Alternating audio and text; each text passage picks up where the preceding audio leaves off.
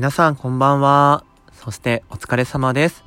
ファッション大好き、都内在住、30代芸のマッキーです。この番組では恋バナやセクシャリティ、日常の出来事など、マッキー独自の目線でポジティブにお話ししています。今回が第73回目の収録となります。本日もよろしくお願いします。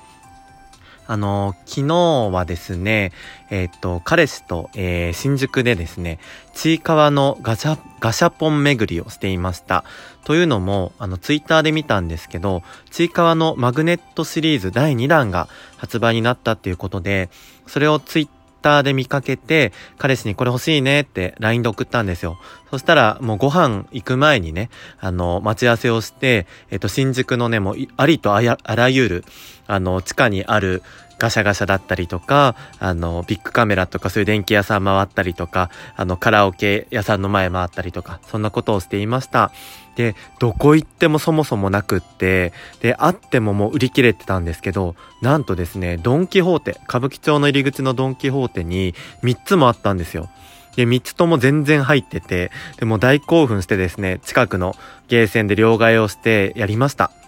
で、結局、僕いくら使ったんだろう。僕はね、2000円ぐらい使って、ダブリーが3つ出たんですよ。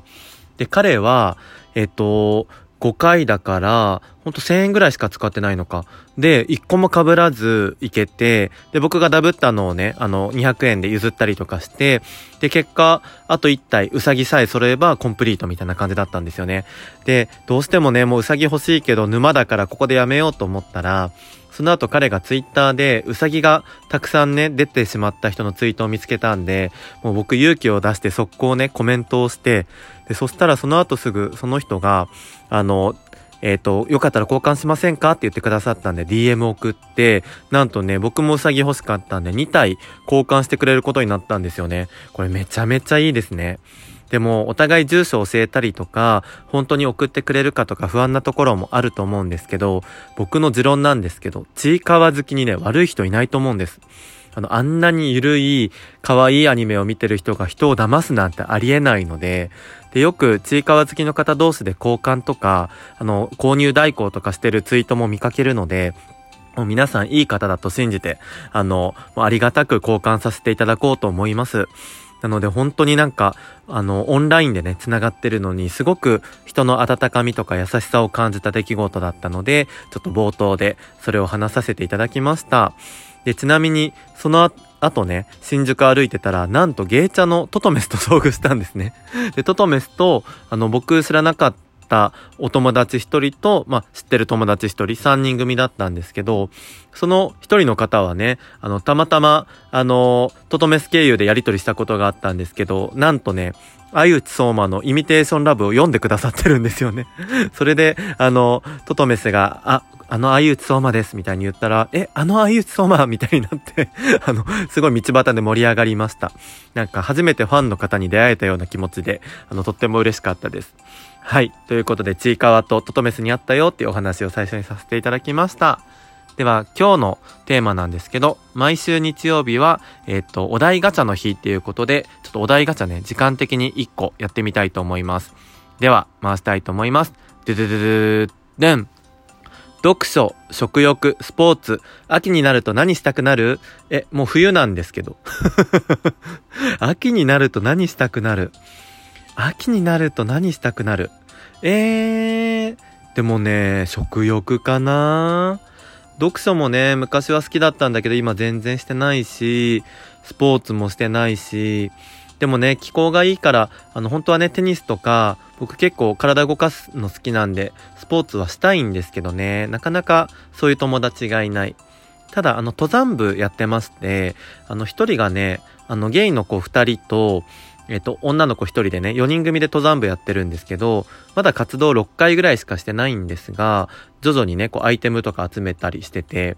で、一人の子がね、もうちっちゃい頃からお母さんと一緒にずっと登山やってるんですよ。で、都内近郊の山はかなり詳しいので、いつもその子が計画してくれて行ったりしてますね。で、秋は去年は仙台の、仙台から秋田の方に関わる山にね、行ったりとか、結構紅葉を見ながら、登山するっていう最高の、えー、過ごし方をしてましたね。なんで秋は登山したくなりますね。で、さっき言った食欲。食欲もね、常にあるんですけど、秋って美味しいもの多いじゃないですか。僕特にね、さつまいもと栗が大好きなんですよ。今日もね、あのあ、今日じゃないか。昨日も、えっ、ー、と、ご飯終わった後にね、えっ、ー、と、カフェ行ったんですけど、さつまいもと、なんだったかな。さつまいもとチョコチップのあったかケーキみたいなのカフェで食べましたけど、美味しかった。さつまいもってさ、本当にこう、蒸したり茹でたりするのも美味しいし、焼き芋はもちろん美味しいでしょ？でも、こう、さつまいもスイーツみたいのもね、いっぱいあって美味しいじゃないですか。かあと、さつまいものご飯とかね。だからなんか、スイーツにもご飯にもいけるし、天ぷらとかも美味しいし、最強の食材だと思うんですよね。で、栗も、栗ご飯もできるけど、あの、モンブランとかね、スイーツにしても美味しいですしね。なんか秋美味しいのいっぱいあるよね。キノコとかも美味しいし、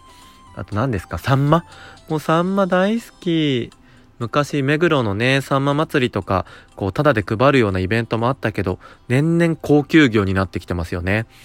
前は 100, 100円もしなかったぐらいだった気がするんですけど、サンマ美味しいよね。